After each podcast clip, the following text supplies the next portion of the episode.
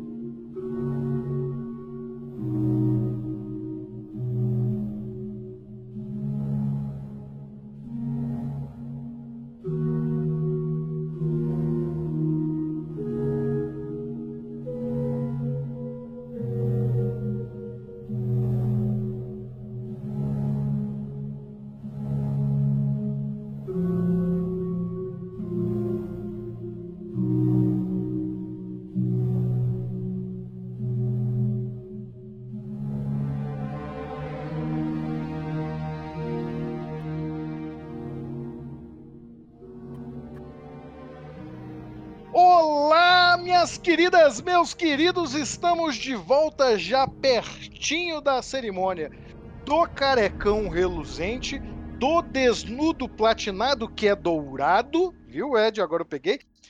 Você está ouvindo a mim, Rafael Assis, no seu, no meu, no do Edivaldo, no Enredo Perfeito, este programa que sempre vai destrinchar as narrativas, a princípio do cinema, mas de qualquer obra que vocês quiserem que este bocó aqui vos fale. E comigo está ele, o inoxidável meu amigo Edivaldo Ferreira.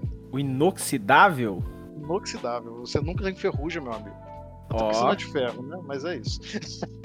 Tô sempre na, tô sempre na jogada. É o Edivaldo Ah, na voz. É isso aí. E estamos aqui, como disse, né, já na portinha do Oscar. Vocês estão ouvindo esse episódio na sexta-feira anterior à premiação. E nós resolvemos sair um pouco da caixinha, em parte porque ficamos um pouco desinteressados de falar de um certo filme de guerra que ainda chega com algum favoritismo. E vamos discutir o filme mais divisor desta premiação. O filme que provavelmente dará o Oscar de melhor ator a Brandon Fraser. Edivaldo, para quem ainda não sacou e não leu o título desse programa, qual é o filme que nós vamos falar hoje e quem o produziu? Hoje nós vamos falar de mais um da, da nossa queridinha A24, que nos brinda com vários filmes muito legais. E dessa vez a gente vai falar sobre A Baleia. A Baleia que ela é dirigida pelo Darren Aronofsky e o roteiro do Samuel The Hunter. E o Rafael tem uma informação aleatória sobre o Samuel The Hunter aí pra passar pra gente também. Eu não sei se é uma informação muito aleatória, deve estar na primeira tela de qualquer pessoa que jogue no Google. Mas é o Samuel D. Hunter, ele é dramaturgo, né? Ele escreveu a peça The Whale, ou A Baleia, né? Eu sou bilíngue, de volta, eu vou falar The Whale, mas não, não, mentira, eu vou falar, eu vou falar a baleia mesmo.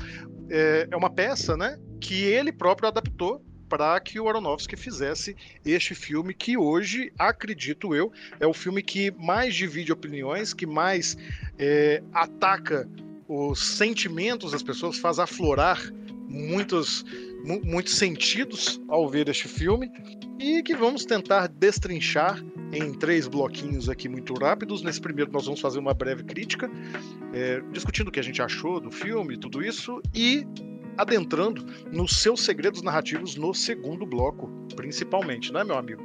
Exatamente, então bora pra sinopse do filme? Vai lá. Um professor de inglês recluso que vive com obesidade severa tenta se reconectar com sua distante filha adolescente para uma última chance de redenção. Esse filme ele tem ele está em cartaz atualmente nos cinemas no Brasil. É, não foi uma coincidência assim a gente decidir até que mesmo que de forma orgânica ele ser o, vou botar uma aspas, um fechamento da nossa cobertura do Oscar por diversos motivos, né? Seja os filmes não estavam disponíveis, e seja o desinteresse mesmo num certo filme alemão de guerra. Mas enfim. É, eu vou dar minha opinião aqui primeiro, né? Porque já estou com a, estou com o poder da fala. Eu gostei muito desse filme. Eu gosto muito do Aronofsky. Eu acho que ele é interessante. Ele tem umas boas escolhas assim de filmes. A gente conversou bem rapidamente em off aqui, porque Rafael tava, tava querendo um jogo da Discord aqui do, do Enredo Perfeito, né? Mas é um, é um diretor que eu gosto dos trabalhos dele, assim. Os que mais me surpreendem geralmente são os mais intimistas. Então, se me perguntarem a baleia é meu filme favorito dele, não. Meu filme favorito dele é O Lutador, que é um filme incrível. Não sei se você já assistiu, Rafael. O lutador é bom. É, é, lutador. De, de, deixa eu só fazer um, um, ponto aqui, é porque você falou que eu queria fazer o jogo da Discord, é só explicar pro público, é porque o Ed gostou muito desse filme e eu não gostei. Quer dizer, eu gostei, mas é, eu vou fazer o advogado do diabo aqui porque tem muita coisa a pontuar sobre esse filme. E, e eu brinquei com o Ed em off que eu não gosto do Aronofsky que é verdade. Eu, eu não gosto de praticamente nenhum filme dele. E falei que, inclusive, Cisne Negro é meu favorito. Eu tinha me esquecido do Lutador. O Lutador é meu favorito. É um filme que eu, eu acho irretocável. Mas é, é isso, né? Até um relógio quebrado acerta duas vezes no dia. E fica a denúncia aí, né? No último episódio aí eu fui escorraçado por não gostar de filme de terror, de animação e musical. Agora aí, ó. Rafael não gosta dos filmes da Aronofsky aí, ó. Os, os cultinhos e as cultinhas de plantão aí, ó. Vamos lá deixar uns comentários pra ele falando que ele tá errado. Aronofsky, me processe. Cuidado, é hein? Cuidado, hein? O homem, o homem tem uns pés no Brasil aqui, tá? É fã do. Ele é fã do, do Zé do Caixão, tá? Eu, eu, eu não acho que ele vai chegar nas redondezas de Belo Horizonte. É, eu, eu não moro, Edvaldo, eu escondo. Ele não vai é. me achar. Mas, deixa eu aproveitar que você estava falando aí sobre o filme, vamos adentrar numa pequena crítica, né? Pra gente. Não vamos nos delongar muito, porque não é o objeto desse podcast, ficar discutindo a qualidade, né? Ou, as mensagens mesmo, simbologia do filme, a não ser se ela servir a narrativa, nesse caso, serve muito pouco. É, mas eu acho que é um filme que tem motivo para ser tão divisivo, né? É, o que acontece é que você tem aí essa narrativa. Antes de tudo, tá, gente? Se você está ouvindo esse podcast, é melhor você ter visto o filme antes. A gente não vai soltar spoilers gratuitos, mas nós vamos falar sobre a narrativa e sobre o que acontece no filme. Então, os spoilers, eles são, como, como se diz, inerentes. Eles vão acontecer nesse episódio e já vai começar aqui agora, né? Então, o, o, é Charlie, né? O Charlie, que é o protagonista, interpretado pelo Brandon Fraser, ele é esse professor de literatura que se divorciou, teve um divórcio muito complicado e o filme trata isso como um abandono da família. Ele não vê a filha, que, que tinha oito anos à época, desde que ela era uma criança, porque ele se descobre um homem homossexual e vai viver o amor dele com um, um aluno, né? Que eventualmente essa relação não vai dar muito certo, o que leva o Charlie à compulsão alimentar, que faz ele chegar aí. Não lembro se o filme fala, mas ele fica bastante obeso ao ponto do coração dele começar a entrar em falência. E, e toda essa discussão me parece muito centrada no filme sobre, sobre a identidade homossexual mesmo, e é, e é bastante tocante e sensível a maneira como ela é tratada, mas para isso o filme acaba marginalizando outra categoria já marginalizada, que é o das pessoas obesas. Né? Muita crítica tem sido feita sobre esse filme, em especial. E, e, como eu disse, muito divisiva, né? A, só para citar os, os, bons críticos que estão populares na internet, Isabela Boscov adorou o filme, mas Pablo Vilaça detestou. O Thiago Belotti detestou, mas Otávio Gar elogiou. São, são as minhas referências. Esse é o meu quadrante ideológico do cinema. Se o Pablo Vilaça não gostou, tá. Então eu gosto automaticamente. Não, não, mas, mas, você gostou do meu quadrante político do, do cinema? Cara, Pablo eu. Vilaça, eu... Thiago Belotti, Otávio Gar e Isabel Boscov. Eu colocaria o PH aí também, que eu acho o PH muito competente. Eu gosto muito. Eu, não eu, eu, gosto do PH, mas eu não acompanho muito. PH, eu não te acompanho, mas um beijo, viu? Você faz um trabalho maravilhoso.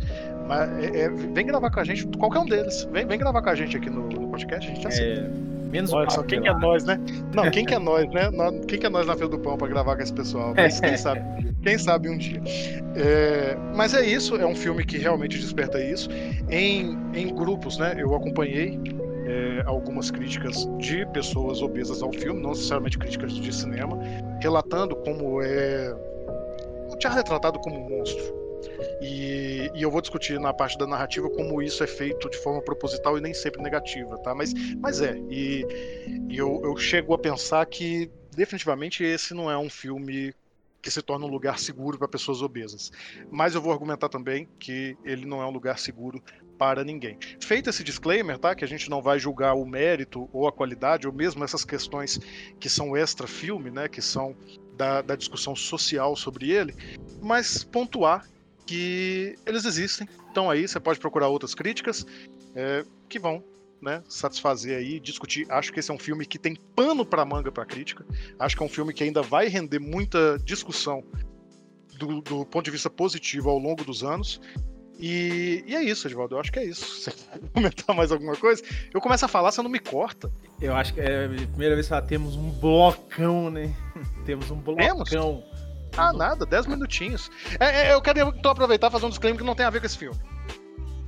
Opa. Eu quero dizer que a discussão do Twitter sobre tudo em todo lugar ao mesmo tempo ser um filme ruim é a discussão mais improdutiva da história do cinema mundial. Pronto, falei. É isso. E sim, a gente tem uma torcida para esse Oscar. É, definitivamente. e, ela não, e ela não está escondida, viu? Ela não é escondida.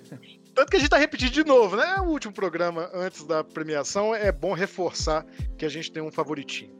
Mas é isso, pessoal. Temos um bloco aqui. Nos falamos daqui a alguns segundinhos. Segura aí.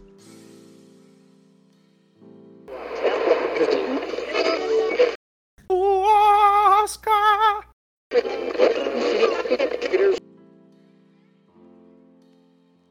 Olá, meus amigos. Estamos de volta para o segundo bloco por dentro da narrativa, onde a gente vai se embrenhar aqui pelas minúcias desse filme divisivo, né, Rafael? E eu já gostaria de abrir é, em um tom até um pouco pessoal, assim, e até parafraseando um pouco do Otávio Gar, que a gente mencionou, ele é um filme que retrata uma questão muito complicada, né? Da qual, inclusive, é, ela é muito de show business, né? Existe muito um, uma, um consumo de conteúdo sobre a obesidade de uma forma. Eu não, não saberia falar porque eu nunca assisti, mas existe um reality show que chama Quilos Mortais e ele falou a respeito e tal. Até fez um meia-culpa, assim, de poder. De, de talvez existir ali dentro uma uma coisa meio mórbida, assim, ver as pessoas naquele, naquele tipo de sofrimento, né? Mas uma coisa que ficou para mim, assim, eu queria começar a discussão sobre esse filme aí. É, você achou o filme ofensivo? Hum, ai, Edivaldo. Achei. Achei. Eu, eu não achei ofensivo para mim. Né? As pessoas estão só me ouvindo, não estão me vendo. Eu, eu sou um rapaz acima do peso. Não, não, vou ambos, deixar. Ambos somos, né? Isso, mas eu não sofro com um preconceito ao nível que o Charlie sofre.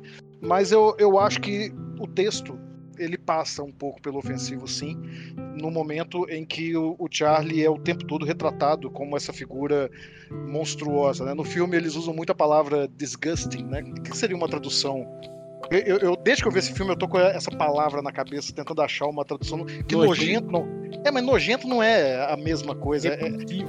É, repulsivo. É uma mistura de nojento e repulsivo pra gente pensar numa tradução portuguesa, né? Porque realmente chega nisso. As pessoas tratam ele dessa forma. E, e, o Charlie, ele é passivo, tem uma passividade ali que expressa uma aceitação dessa ofensa como realidade. É, ele, ele chega a verbalizar isso num certo momento e me contradizendo agora, pensando, talvez eu, eu não diria ofensivo, mas insensível. É um filme insensível. Por incrível que pareça, ele tenta ser sensível, mas eu acho ele insensível. E, e ele é insensível por conta de, olha só, falhas narrativas. Eu acho que é um texto que poderia ser muito muito eficiente e, e aqui eu acho que é muito raro a gente fazer. A gente está crescendo como podcast ainda, a gente aprendendo, apesar de já ter mais de um ano operando, mas falar não apenas da narrativa textual, que é a minha praia, mas falar também da narrativa audiovisual, né? Que eu acho que ambas cometem talvez os mesmos equívocos. Nós vamos descobrir ao longo aqui dessa gravação. Mas para te responder, Ed, eu acho que prioritariamente falta, como eu disse ali, uma, uma sensibilidade para se colocar no lugar do outro. Para uma peça, né? Lembrando que esse filme originalmente era uma peça onde um, um ator veste toda aquela roupa pesada, né? Na peça é muito mais gritante porque tem menos recurso, né? E você vê que é uma roupa com enchimento e toda a maquiagem que o Brandon Fraser tem que encarar para poder interpretar esse papel. É, é curioso que seja um filme que não consiga se colocar no lugar do outro. É curioso que seja um filme que fale tanto sobre a realidade de quem está escrevendo, né, ou, ou, da visão da própria realidade de alguém que está escrevendo e não se coloca no lugar daquele que ele está representando. É, é verdade, concordo. Mas assim, de certa forma eu não, eu não achei o filme ofensivo. É, pelo menos assim, também não estamos no nosso lugar de fala, né? não somos pessoas obesas, mas a forma até que a direção, assim, só pra dar um, um, uma pincelada rápida, assim, com o, o Aronofsky... Pode, pode, pode falar de tudo agora. O Aronofsky, ele é meio pirotécnico, assim, né? Gosta de planos, gosta de fazer uns planos longos, gosta de umas ideias de uns planos sequência, uma direção mais intimista, e aqui ele faz isso, só que de uma forma extremamente sóbria. Acho que essa é a palavra que eu queria usar, assim, que tem sido uma temática, uma, uma temática de grandes diretores, assim, ao contrário do Rafael, eu gosto bastante do Aronofsky, assim, não acho ele um gênio como ele mesmo deve se achar, mas eu acho ele um diretor muito competente. E existem sim falhas dentro da narrativa, principalmente por causa do roteiro, mas ao mesmo tempo eu acho que é a sensação de que o próprio Aronofsky entendeu, ah, velho, vamos abraçar a ideia do, do teatro filmado, ao invés de fazer um filme em si, porque aí a gente consegue ter um pouco do dimensionamento, né, até a expansão mesmo da, da obra, né, porque é uma coisa muito bonita que vem surgindo assim, porque o Brandon Fraser não é, é segredo para ninguém que ele é um ator assim que tava, ele já estava no, no ostracismo bem grande, né, por sinal. E ele volta com muita força e ganhando vários prêmios e ao mesmo tempo também falando a respeito disso, né? Levantando essa bandeira das pessoas se cuidarem, porque o filme não é só sobre uma pessoa obesa, né? O filme é sobre luta, é sobre perda, é sobre, de certa forma, um abraço à morte, né? De uma forma bem, assim, perdão do trocadilho, mas uma forma bem mórbida, né? Seria a aceitação de que a vida dele acabou e, e, isso também me pega bastante porque é muito contraditório, né? Porque dentro do filme, o personagem do Brandon Fraser falou uma coisa muito legal. Ele é uma pessoa meio passiva e, de certa forma, até. É, como é que eu poderia dizer assim? Uma pessoa alta astral, assim, não é, não é uma pessoa deprimida, é uma pessoa que eu acho que ela tem plena consciência da situação que ela está em momento nenhum ele busca tratamento, assim, ele, ele, ele não ele se entende como um caso irreversível, né? Que a morte seria algo eminente e ele não faria nenhum esforço para fugir disso. Deixa eu te cortar rapidinho, acho que eu vou, eu vou argumentar logo mais que, que não é um filme sobre aceitação, não. Que, que, esse é um grande ponto. E daí vem o que eu falei sobre insensibilidade do texto, e aí o texto, tanto o roteiro quanto o texto fílmico, né? O audiovisual. Que eu acho que fica bem óbvio que esse não é um filme sobre obesidade. Esse é um filme sobre suicídio. Esse é um filme sobre depressão. Sim, sim. E, e aí a falta de sensibilidade que eu aponto é que para tratar desse tema, né? É, é, um homem que sofreu por conta de sua sexualidade, por conta das suas relações, da pressão que o mundo faz sobre, sobre o que não é sequer uma escolha, sobre o que é simplesmente a vida, e, e como ao ser né, espancado pela vida, literalmente, ele opta por desistir de viver. E a forma, e aí tá a insensibilidade, a forma que ele decide se matar é a obesidade. Então, isso fica um pouco marcado ali. Tem momentos que, que isso é tratado de maneira que eu particularmente gostei muito. Eu, eu já vou até pontuar aqui, e esse é um mérito do filme, um mérito narrativo do filme, que eu não sei se está na peça, eu não li o roteiro, mas o, o Charlie ele é chamado, como a gente disse, de disgusting. Várias vezes durante o filme ele é tratado como, como essa figura desprezível e todo mundo julga a vida que ele está levando, todo mundo julga a pessoa que ele se tornou. E em cada momento que alguém está criticando ele, né, por não ir para o hospital, por comer até a morte, que é isso, isso que inclusive está no, na, na, descrição, na sinopse da peça, alguém que está comendo a si mesmo até a morte. O filme coloca que em cada momento que ele é criticado por isso, alguém está fumando, alguém está bebendo, alguém está destruindo a própria vida através dos seus próprios atos. Enquanto criticam ele. Então é uma posição do filme até de se proteger, embora não funcionou muito, tá todo mundo metendo pau, mas o filme dizer que, olha, a maneira como o outro escolhe destruir a própria vida é passível de julgamento, mas a minha não.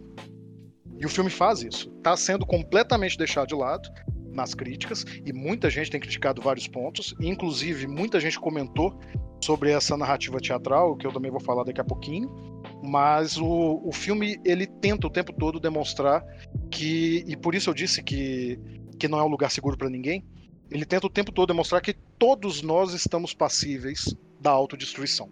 Então, esse filme, eu não acho que é um filme que busca é, falar para as pessoas se cuidarem, ele é um filme que busca refletir sobre a, a autodestruição. E eu te provo, Edivaldo. Eu oh. te provo. Me prove então, né?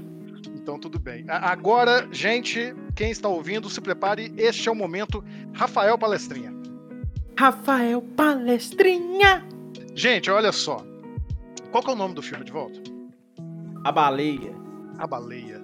Como, como eu disse, porque sou bilíngue, The Whale. Bom, em, em inglês, a, o termo The Whale não tem o mesmo peso que tem aqui no Brasil, que já gerou um monte de piadinha toda vez que você mostra o pôster e fala que o filme é baleia, todo mundo fala assim: ah, isso é de sacanagem, né? Não, não é de sacanagem. Porque em inglês, embora a baleia tenha sim esse peso de um animal enorme, tudo isso não é usado para se referir comumente a pessoas obesas. Na verdade, the whale é usado em inglês para falar sobre uma pessoa egoísta, uma pessoa expendiosa, que tem muito dinheiro e gasta ela de maneira de maneira estúpida. E o que tem a ver com o filme. Mas, mais do que isso, você já leu Mob Dick, Edvaldo? Não, infelizmente não. Você sabe qual é o título de Mob Dick no seu lançamento original? Não, não sei. É Mob Dick or, vírgula, The Whale. Interessante o jogo de palavras aí. Exatamente, é Mob Dick ou a baleia. E qual a resenha que Charlie fica lendo durante todo o filme? Uma resenha de qual livro? Sobre o Mob Dick. Sobre Mob Dick, ok. E aqui, por isso que eu disse que é o momento palestrinha. O que é Mob Dick? Meus caros ouvintes, minhas caras ouvintas. Mob Dick é uma história de suicídio. Entre várias coisas, né? Mob Dick é um dos livros mais ricos em sentidos que, que a literatura inglesa já produziu, escrito pelo Herman Melville, e basicamente acompanha a história de, do Capitão Ahab. Você, ele não é o protagonista, o protagonista é o Ismael, mas ele conta pra gente essa história do Ahab indo atrás da grande baleia branca, que ele sabe será uma caçada que o levará à morte, mas ele quer caçar aquela baleia, vai ser o último ato de grandeza na vida desse homem. Assim como recuperar a filha e como aquele, aquela cena tão falada, né, que está em todos os todos os cortes do Oscar da baleia, quando o, o, Charlie fala eu quero provar que eu fiz uma coisa boa na minha vida, né, que ele, ele faz a, aquele momento, aquilo dali é a personificação da baleia dele. Ele quer provar no fim da vida que ele consegue sabe, meio que suplantar todos os erros que ele acredita que cometeu ao longo da vida dele, com o último grande ato de superação. Sim. Então, então o que você tem aqui é que ambos estão perseguindo uma baleia. Mas esse sentido não está só nisso, tá? Algumas pessoas vão apontar a quantidade de simbolismo homoerótico que existe em Moby Dick. Moby Dick é uma obra do século XIX, eu acho, acho que é do século XIX, ou é do final do XVIII ou começo do XIX, que tem muito problema, tá? É, se vocês quiserem ir atrás, eu posso até colocar aqui na descrição. Mob Dick já foi apropriado com o discurso de supremacia branca, tá? Por um autor igualmente bom, mas extremamente problemático, que é o que é o Lawrence, mas também é apontado como uma obra que faz bastante alusão a relacionamentos homoeróticos, em especial sendo apropriado algumas vezes como literatura queer. Isso por quê? Bom, o Ismael, que é o protagonista, em dado momento, ele se casa, entre aspas, com um colega de navio, que é o. Eu não sei falar o nome dele direito, mas é, tem um lance ali de dividirem a cama e de se tornarem ali casados, entre aspas mesmo, na, naquela jornada no navio. E, para além disso, é, Edivaldo, eu falei aqui do, do da expressão em inglês, né? Mas você pode dizer para as pessoas, de uma maneira que não censure muito o nosso podcast, o que, que é a expressão dick em inglês? É o que. É o pênis. É o pênis. E, não sei se você sabe, você sabe qual é o nome da baleia que o, o Ahab persegue em inglês? Não, não sei. Sperm Whale. e quando eles fazem a caça dessa sperm whale, né? Eles estão tentando extrair o espermacete, que é um óleo que a baleia tem na cabeça. E em Mob Dick tem uma cena muito, muito marcante ali, em que os homens estão extraindo o espermacete, se lambuzando. É quase um morgia gay retratado ali. E, e não estou fazendo uma leitura anacrônica, tá, gente? Isso é, é apropriação, apropriação moderna, mas é, é, a gente sabe como é que o, o erotismo ele profunde, né? Da, ele, ele vem dentro de, de, várias simbologias e tá aí em Mob Dick. Então, o que, que o Samuel de Hunter faz aqui? Ele faz uma jogada muito sagaz, que é fazer essa relação do, do personagem dele com Mob Dick, buscando essas referências o tempo todo na literatura e ressignificando elas para a jornada do Charlie. Mas esse é um tipo de brilhantismo que sem querer soar pedante, mas suando porque esse é um filme do Aronofsky. Então, se ele pode, eu posso. Olha se o ele hate. pode, eu posso. Olha o rei. Se ele... É isso, se ele pode, eu posso. Isso aí é o tipo de brilhantismo que você espera de um aluno de terceiro ano. Porque, na boa, é tratado ali como tipo assim: olha, ninguém sabe disso. Ninguém sabe disso se não lê o livro. Se lê o livro, sabe. Esse é o ponto. A, a única separação entre você perceber as relações ou não é se você é um público que lê o livro ou não. E como ninguém tá falando disso nas críticas, você já pode perceber que os críticos não devem ter lido Dick, não.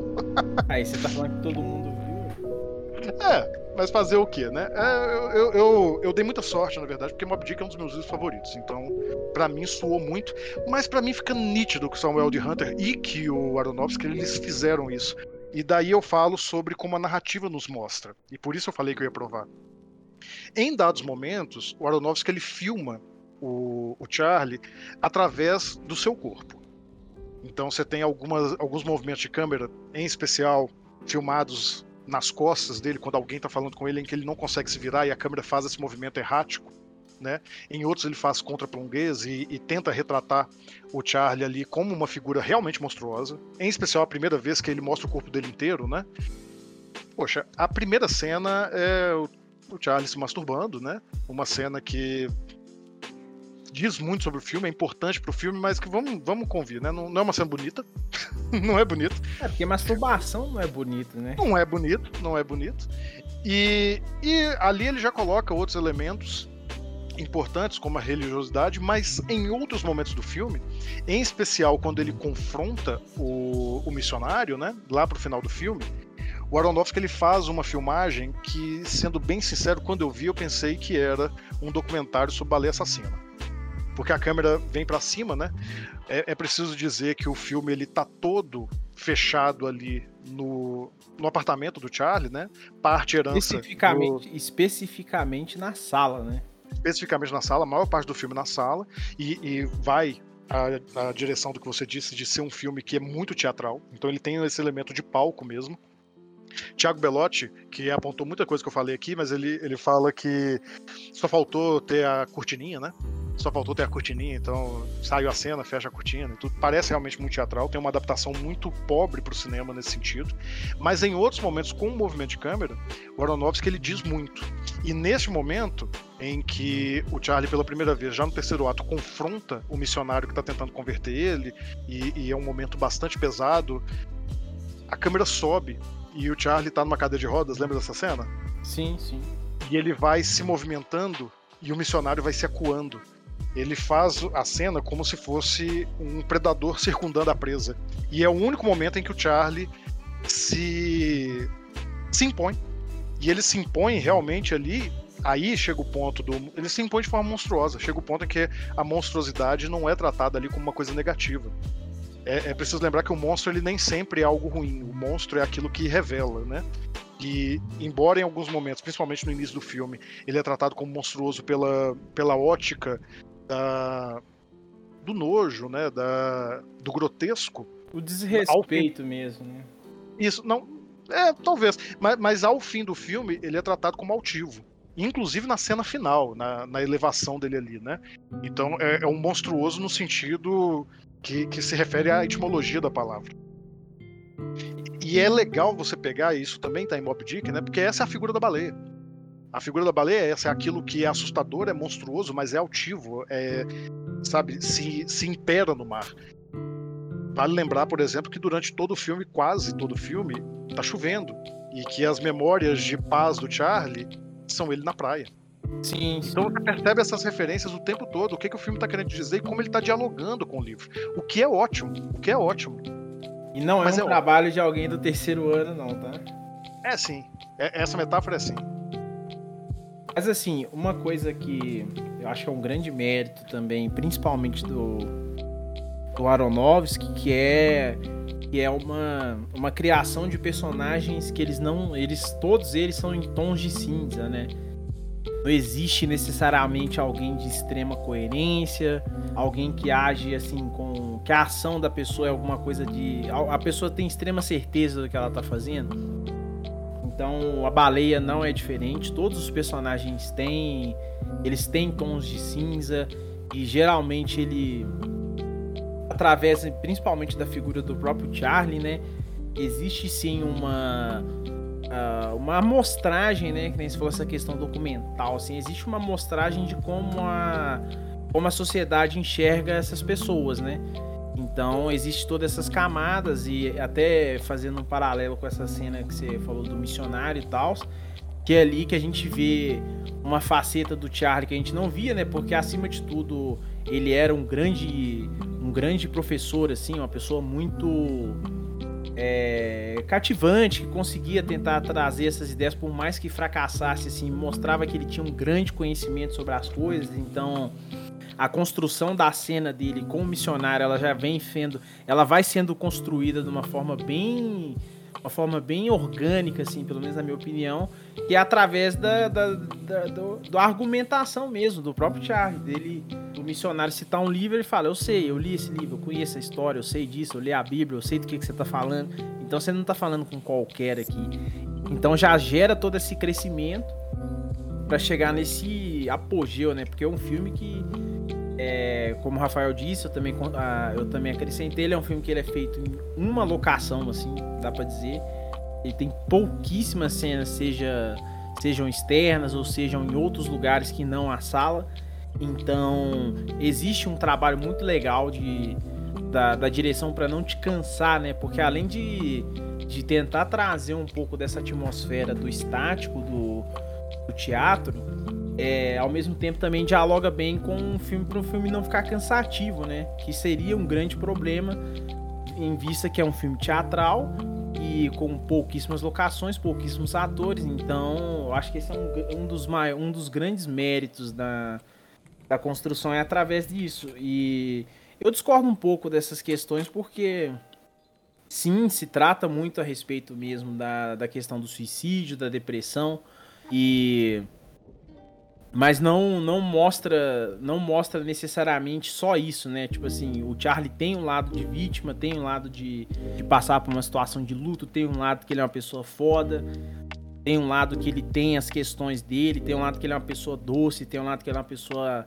enérgica. Então, o que eu quero dizer através disso é o filme consegue trazer toda essa gama de emoções, né, para dentro dos personagens. Isso não, o, o Charlie não tá excluído. A filha dele é uma personagem muito ela, ela é muito complexa, assim, por mais que ela comece bem caricata, assim, a- a- através da construção dela dentro do filme, ela vai ficando uma personagem complexa e as, a própria, as próprias visões do Charlie, né, de ser contraditório e tal, porque existe toda uma reviravolta, né, que é a questão da redenção aí, que ela não é pautada, é, ela não é pautada pela pela liberdade sexual que ele tem, né? A se assumir homossexual e tal. Ela é pautada nele ter conseguido ter uma filha e que isso seria o grande projeto da vida dele, seria a grande coisa que ele teve na vida. Então, como tudo é muito nebuloso, a gente tem muita dificuldade de, de ligar os pontos, né?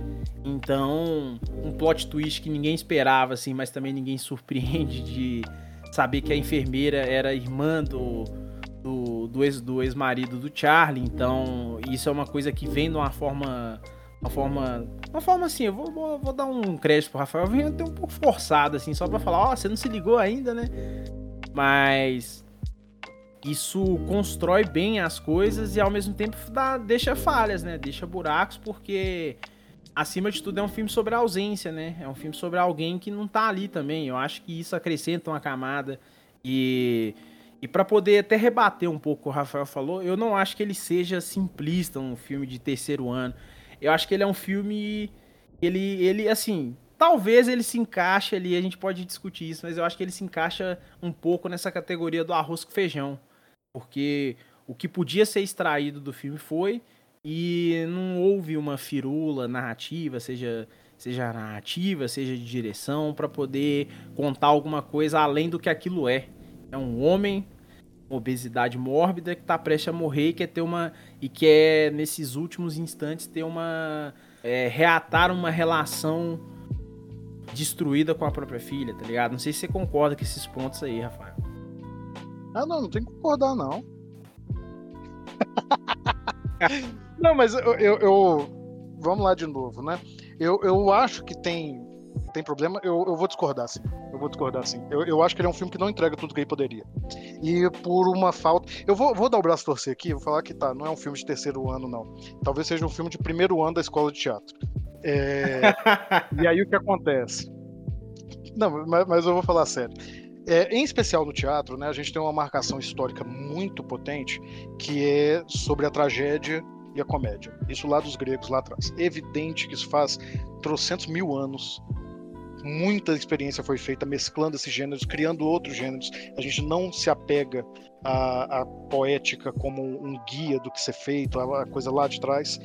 Porém, isso é muito forte no teatro. Isso é muito forte na referência que o autor está usando, que é Mob Dick. Mob Dick é uma tragédia. E é uma tragédia no sentido grego. O que é uma tragédia no sentido grego? Eu acho que eu já falei em algum podcast aqui para trás. É a história de um herói virtuoso que está fadado ao fracasso por confrontar o destino. Essa é a história do Charlie. O mundo bateu nele e ele está fadado ao fracasso. Ele está lutando contra esse fracasso o tempo todo. No entanto, assim como o Ahab, e em Mob Dick é bem resolvido, como é que finaliza o livro. A, o, o, fim do Ahab é muito colocado nesse sentido da tragédia.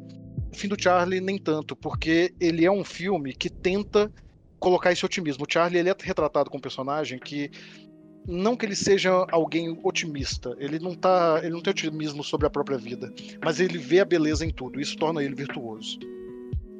E, e ele quer transmitir isso para a filha dele. Só que quando você para para pensar que é uma tragédia, o que ele está querendo transmitir para a filha dele é a mesma, a mesma vida trágica. Sim. Entendeu? Ele está querendo dizer para ela: veja o mundo dessa forma como eu vejo, veja como pode haver beleza. E essa, e o filme não percebe isso, essa é uma visão trágica. É uma visão de que o mundo é uma droga, mas veja a beleza nele. Entendeu? E, e, o final fica um pouco perdido nisso, porque ele não sabe exatamente aquilo que ele está querendo dizer. De novo, por me parecer tão centrado na própria experiência do autor, né? Na, e, e é um filme que fala muito sobre homossexualidade, esse giro no final que ele, que ele se impõe sobre o, pre, o pregador é, é, sobre isso, mostra a chave de leitura do filme que está falando sobre isso, sobre a imposição, sobre ser quem você é e, e pouco importa o que as pessoas digam quando isso é colocado no final do filme, gera uma mensagem esperançosa que não se encaixa com o filme. Então você sai do filme emocionado, é claro, em especial pela atuação do Bruno Fraser, Sim. que tá sensacional e carrega o filme nas costas, não sozinho, é, também. Ai, meu Deus, agora eu esqueci o nome da atriz. Ed, procura pra mim a atriz Ed que faz a enfermeira. A Home Não, a, a enfermeira. Isso, ela também tá maravilhosa, ela tá muito bem. Então eles carregam o filme e conseguem colocar essa emoção que o texto perde. O texto perde, mas o elenco entrega. O que mostra de novo que o poder da narrativa no cinema não está só no texto que está sendo escrito. Ele está também na maneira como ele está contado. Mas isso é um jogo perigoso de se fazer. Porque como, como nossos ouvintes queridos, nossas ouvintas queridas estão vendo, dependendo da sua experiência, da sua bagagem, você vai gostar ou não gostar de um filme. Você vai se identificar ou não se identificar com ele você vai compreender certas coisas ou não. Mas quando você vai para uma análise crítica da coisa, né? Quando você vê como é que aquilo foi produzido e os sentidos que ele está sendo produzido através da forma com que ele foi escrito ou filmado, isso transcende o, o gosto pessoal, transcende a experiência pessoal. E fica realmente na matéria do que é feita a arte. E isso é importante, isso é uma coisa que a gente sempre martela aqui. Não precisa estar em tudo, não. Não precisa estar em todos os textos. Mas, para alguém que se acha como Aronofsky, é obrigatório. E eu fecho minha participação nesse bloco falando isso. Mas assim, o, o, parecer aí, né? Vamos dar um parecer então. Não, é... dá o seu parecer porque eu já encerrei. Você já encerrou? Já. Silêncio dramático, então. é claro. Então tá bom. É, é um filme que não é perfeito. Isso aí, eu acho que esse, talvez esse seja o maior ponto de consenso que há aqui. Rafael não vai falar mais porque ele falou que encerrou a participação dele. Mas é um filme que vale a pena ser visto. É, não, não norteiem as suas opiniões, né? Somente pelas críticas. Eu acho que vale a pena a experiência, vale a pena consumir um filme. É, principalmente pelo, pelo fator da atuação que é assim que é fantástica existe uma história muito bonita por trás então é, vejam a baleia e sejam felizes não sejam como o filme A Baleia sejam felizes e assim temos um bloco temos um bloco, acabei falando. Até daqui a pouquinho, pessoal, depois aqui do, dos nossos. Tem, tem publicidade agora, Edvaldo? Tem, né? É, a gente se vê daqui a pouquinho. É, até mais.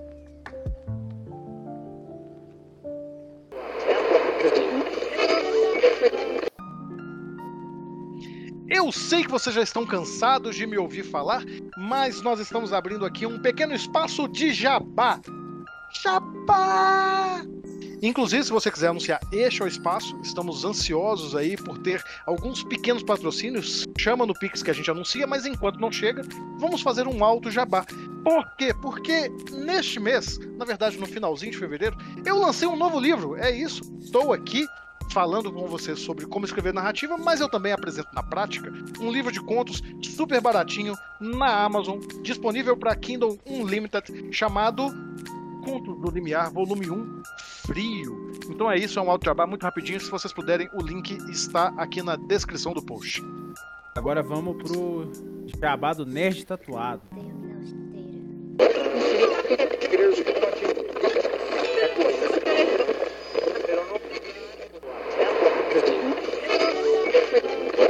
Fala galera nerd, aqui é o Faustino Neto, o Nerd Tatuado. Eu espero que vocês estejam gostando desse podcast. Entre nós, um novo podcast aqui na nossa casa. Você já conhecia o, o nosso site, o Nerd Tatuado?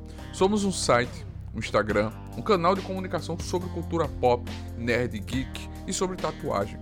Mas você sabe que para manter isso tudo aqui crescendo cada vez mais, a gente precisa do seu apoio, a gente precisa da sua ajuda.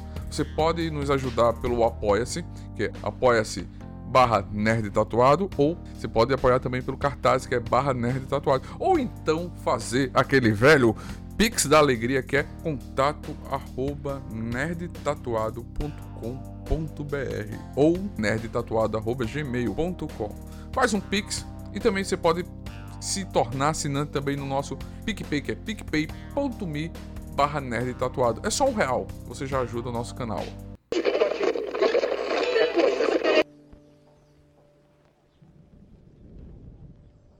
E chegamos ao fim de mais um programa. Este programa em que eu falei mais que pobre na chuva. Eu não sei se essa é uma expressão politicamente incorreta. Espero que não. Já que falamos tanto disso nesse filme, né? Mas enfim, a gente vai adiante e vamos aqui para as nossas recomendações culturais desta semana. Lembrando que, mais uma vez, né, a recomendação cultural maior que teremos é que vocês assistam no próximo domingo o episódio final de The Last of Us em vez do Oscar, né? Não, brincadeira. Vocês querem um episódio sobre The Last of Us? Que, querem, mas a gente não vai fazer aqui não, a gente vai fazer diferente. Opa, spoilers. Spoilers. Mas nós vamos aqui para as indicações e antes deles, Vamos aqui dizer como vocês podem nos encontrar. Gente, nas redes sociais é muito importante que vocês falem conosco, tá? Eu, eu não aguento mais é, receber likes nos meus stories de mulheres bonitas que claramente são perfis fakes produzidos em alguma fazenda de likes no, no, no, no Oriente né? Lá para os recônditos da Ásia. Você também tá passando por isso, Edivaldo? Apareceu uns aqui, mas eu não, não dei bola, não. Eu não aguento mais, são sempre garotas bonitas querendo vender Bitcoin. Eu, eu não compro Bitcoins e também não estou à procura de garotas bonitas no momento. Então é muito importante para nós que vocês deem aqui os nossos, os nossos, não, os seus feedbacks para nós. E vocês podem tanto fazer isso nas redes do Nerd Tatuado, pode ser no site, pode ser no Instagram, pode ser no Facebook, mas deem um feedback pra gente que é muito importante. Digam o que, é que vocês estão gostando, o que, é que vocês não estão, o que, é que pode melhorar aqui no no, no que a gente discute no podcast e deem também indicações do que vocês querem que a gente faça uma análise narrativa. É muito valioso. Falem de outras coisas que não sejam filmes, gente. Vamos falar de quadrinho, vamos falar de livro, vamos falar de peça de teatro, de clipe musical. Quero conversar com vocês. Por favor. E além das redes sociais do Nerd Tatuado, como é que podem te encontrar de volta? Edivaldo não é poeta. Edivaldo não é poeta, está aí no Instagram e sobre mim vocês podem procurar Assis Underline Foto do jeito que fala em português mesmo, sem estrangeirismos. Boa. Ok? É Boa. isso. E Edivaldo, qual a sua indicação cultural para esse nosso público lindo, maravilhoso, garboso, garbosa? Eu vou indicar um filme que é uma adaptação do teatro, Cheque. Olha, eu vou também. Filme com uma locação somente, cheque. Filme Gente. de diálogo, cheque. Olha. Ah, eu vou indicar o Deus da Carnificina. Um uh, filme do. Filme. O filmaço. O filme do Roman Polanski. E. Assim, só assistam, velho. Vamos ver o que, que é um filme com diálogos espetaculares, atuações fantásticas e um grande diretor, é o senhor Polanski aí. Ele está disponível no Amazon Prime Video e no Paramount Plus. E o senhor, Rafael, qual é a sua indicação? Eu vou na mesma direção e na direção oposta. Eu vou indicar também uma adaptação teatral, não em filme, mas em minissérie, embora todo mundo se lembre do filme, que foi uma montagem muito safada da minissérie. Se possível, assista a minissérie, gente. A montagem é muito melhor, vem em episódios, faz isso ficar mais legal do que vocês se lembram vendo o filme. E vai na direção oposta porque é um teatro extremamente complexo, lotado de cenários, que gerou essa minissérie também rica em cenários, que retrata muito bem uma parcela importante desse país e para este site podcast, que é o Alto da Compadecida, do nosso querido, já falecido, infelizmente, Ariano Suassuna, que no dia que a gente está gravando, hoje, foi anunciado na sequência. Vocês precisam? Acho que não. Mas vai sair. Mas vejam, se possível, inclusive vou fazer essa indicação. O, a minissérie é maravilhosa, vocês não conseguirem encontrar, vejam, o filme também é bom, eu tô reclamando aqui, mas é, é bem feito, tá? É só porque é incrível como é que a série fica ainda melhor. Mas leiam o livro, é um livro grandão, parece assustar, mas é muito bom. Não, mentira, o órgão pode ser pequenininho, grandão é o... Grandão é o... A Pedra do Reino. A World Compadece é pequenininho, gente. Chega e leia, viu? Não tem desculpa, não. Eu ia falar que parece grandão, vocês podem ficar com medo. Não. É um livreto, pequenininho leiam ele de cabo a rabo que vocês não vão se arrepender. É aparentemente, isso. aparentemente está disponível integralmente. Nossa, tô rimando aí. No Globoplay. Em formato minissérie? Formato minissérie. Aí, vejam, vejam na Google Play, gente. Mas quem não puder, o livrinho é baratinho, vocês acham ele muito fácil em sebo por aí. É um livro curto, 60 lê e vai ser uma das coisas mais maravilhosas que você vai ler em 2023 ou no ano que você ouvir esse podcast. Então ficam aqui, essas são as nossas indicações culturais. Esse episódio já está se estendendo. Eu já falei demais. Edivaldo, muito obrigado pela sua companhia. É sempre um prazer discutir cinema com você.